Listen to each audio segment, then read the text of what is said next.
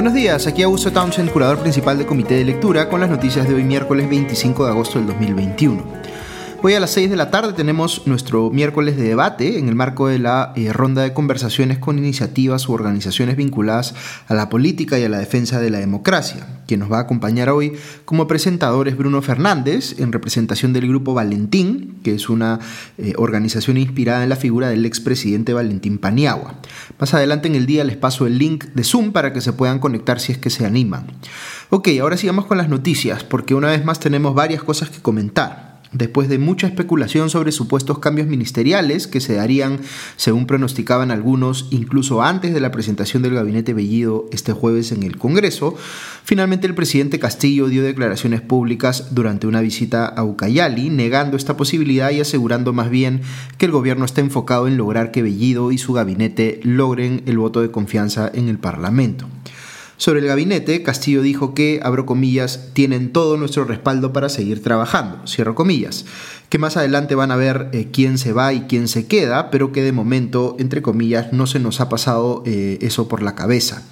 Eh, recordemos que horas antes, el lunes por la noche, el congresista oficialista Guillermo Bermejo había tuiteado que, abro comillas, hoy nuestro presidente Pedro Castillo me confirmó que vamos por el voto de confianza del gabinete, no piensa traicionar a su pueblo, los cambios se harán cuando él los decida sin ningún tipo de presión, cierro comillas. Aquí lo que podríamos preguntarnos es si fue eh, o no tan eh, inminente, digamos, como se especuló en la prensa esta posibilidad de que Castillo cambiara Guido Bellido antes del pedido de confianza eh, el jueves en el Congreso y si se estaba produciendo realmente pues un distanciamiento entre Castillo y Vladimir Cerrón, buscando el primero moderarse hasta cierto punto y deslindar de las posiciones más extremas del segundo. Del análisis de lo que ha venido publicando Cerrón en su cuenta de Twitter, queda claro que estuvo en contra del nombramiento de Oscar Maurtua como eh, reemplazo del, del ex canciller eh, Héctor Béjar, eh, que cree que los, entre comillas, poderes fácticos le están quitando a Perú Libre el control del gobierno, que él considera una traición ceder frente a esos poderes fácticos, que curiosamente en este caso podría estar refiriéndose no a, digamos, el poder económico, sino a la izquierda progresista más limeña, que él califica como entre comillas, los caviares, y que está dispuesto Cerrón incluso a movilizar gente para marchar en contra del gobierno. De hecho, había convocado eh, a una marcha en respaldo a Bellido para este jueves, como eh, tratando de cortar, eh, digamos, cualquier deseo de Castillo de cambiarlo, y también con miras a recolectar firmas para, digamos, esta propuesta que tienen de cambio total de la Constitución. ¿Qué está pasando entonces a la interna del gobierno? ¿Es verdad o no que Castillo está fastidiado con Cerrón? Yo creo que Castillo claramente está preocupado, sabe que no controla a la mayoría de la bancada oficialista, que él no tiene personalmente la capacidad de movilizar eh, mucha gente en las calles, que tiene la gran mayoría de medios en contra y que su aprobación popular va a seguir cayendo. Castillo no tiene la sartén por el mango, está más bien en una posición de vulnerabilidad. Por eso hay mucho eh, wishful thinking, como se dice en inglés, o cierta ingenuidad al sobreestimar las probabilidades de que Castillo decida romper en definitiva con Cerrón y Perú Libre. Véanlo desde una perspectiva de análisis costo-beneficio. Los costos de romper con Perú Libre son claros. Su posición en el Congreso se debilita significativamente, pierde capacidad de movilizar gente en la calle, pierde la chance de ampliar su capital político en las elecciones subnacionales del próximo año. ¿Y qué es lo que gana potencialmente Castillo eh, si rompe con Cerrón? Pues algunos dirían que eso podría permitirle a su gobierno sobrevivir, haciendo una gestión más moderada que la que haría si se mantuviera alineado con Perú Libre. Pero cuán creíble es para él ese escenario. ¿Realmente puede confiar Castillo en que si se aparta de Cerrón, la oposición lo va a dejar gobernar? Eh, ahí está el kit del asunto para que realmente le haga sentido político a Castillo ir por el camino de la moderación, tendría que pactar algo con la oposición que le dé suficiente seguridad eh, para que pueda dar el paso en ese sentido. Mi impresión es que Castillo no tiene esa certeza y que por tanto no tiene suficientes incentivos políticos para moderarse y deslindar de Cerrón. Podría perder soga y cabra. Y hay otros factores más que dificultan eh, eh, que vaya por ese camino. Eh, uno es que ningún presidente quiere mostrar tanta debilidad ni bien empezado su mandato. Es verdad que Castillo se metió él solo en este problema, nombrando pues un gabinete mucho más a la izquierda de lo que hacía sentido políticamente y con varios integrantes muy cuestionados. Pero aun cuando reconozca ahora ese error, no quiere pues tragar el polvo de la derrota de manera tan categórica. E incluso si quisiera hacer cambios relevantes a ese gabinete, ya conocemos lo difícil que se le hace a este gobierno conseguir cuadros para eh, los altos cargos en el Estado, así que no es algo que pueda lograr fácilmente estando pues a pocas horas de la presentación en el Congreso. Aquí hay que distinguir entre lo que uno quisiera que pase y lo que uno cree que va a pasar. Yo quisiera que Castillo haga un gobierno más moderado y pienso que es lo que corresponde porque no creo que el mandato de la elección presidencial tan pegada que tuvimos haya sido darle una eh, carta libre para hacer un gobierno de extrema izquierda, de entre comillas vanguardia, como diría Cerrón. Lo que yo quisiera es que haya un camino claro hacia eh, la moderación de este gobierno, pero lo que veo es que ese camino no está habilitado, en parte por los errores y la necedad del propio gobierno, y en parte porque la oposición o un sector de esta, eh, me parece, no termina de convencerse de la conveniencia de habilitar esa vía y prefiere seguir jugando a la caída del gobierno, preferentemente pues por, la, eh, por el camino de una vacancia presidencial. Y aquí hay que tener claro un tema. Los actores políticos pueden tener posiciones ideológicas muy diferentes, pero responden a los mismos incentivos. Todos quieren alcanzar el poder y sobrevivir políticamente. Cuando la oposición evalúa la posibilidad de propiciar una vacancia, no lo hace necesariamente porque piense que eso es lo mejor para el país, sino porque piensa que es lo mejor para sí, es decir, que tiene chances de capitalizar políticamente un escenario post-vacancia. Es decir, podrían querer someter al Perú a una nueva crisis si es que creen que van a poder pescar a río revuelto. Cuando empezamos a pensar así, todos dejamos eh, de operar eh, como país, digamos, eh, en una lógica esencialmente democrática y se convierte en una cuestión de simplemente escoger un bando y luego hacer lo que sea para que ese bando gane.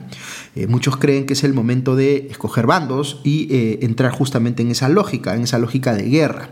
Otros pensamos que eso ya está pasando, no desde esta elección presidencial, sino desde hace mucho, y que más allá de quienes sean los protagonistas de momento, eh, esa forma de entender la política va a terminar dejándonos sin democracia. No hay eh, forma de preservar una democracia cuando la gente cree que está en guerra y que por tanto se justifica violar las reglas democráticas porque el fin justifica los medios.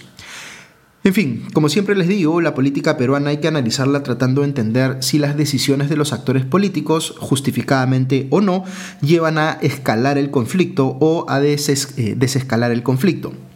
La decisión del presidente Castillo de insistir con el gabinete Bellido escala el conflicto. Eh, ayer la lideresa de Fuerza Popular, Keiko Fujimori, dijo que la permanencia, por ejemplo, de Iber Maraví en el Ministerio de Trabajo, luego de que se han hecho conocidos, por ejemplo, eh, atestados policiales de inicios de los 80, en los cuales aparece su nombre junto al de conocidos terroristas, hace, entre comillas, inviable el eh, otorgamiento de confianza al gabinete. Jorge Montoya, de Renovación Popular, ha señalado por su parte que, abro comillas, no toleraremos más ministros con pasado subversivo, cierro comillas. Eh, Maraví ha dicho que conoció a la terrorista Edith Laos mientras estudiaba en la secundaria en Ayacucho, pero que no ha sido sentenciado en ningún proceso por terrorismo. Yo eh, coincido con la posición de que Maraví no debe seguir en el gabinete y tampoco Bellido por sus eh, cercanías o simpatías con gente vinculada al terrorismo pero a la vez eh, negar la confianza a este primer gabinete del gobierno de Pedro Castillo es una acción que escala el conflicto, que potencialmente lleva a que Castillo vuelva a escalar el conflicto poniendo la carta de la disolución del Congreso sobre la mesa, llevando a su vez a que la oposición escale el conflicto sacando la carta de la vacancia presidencial y así sucesivamente.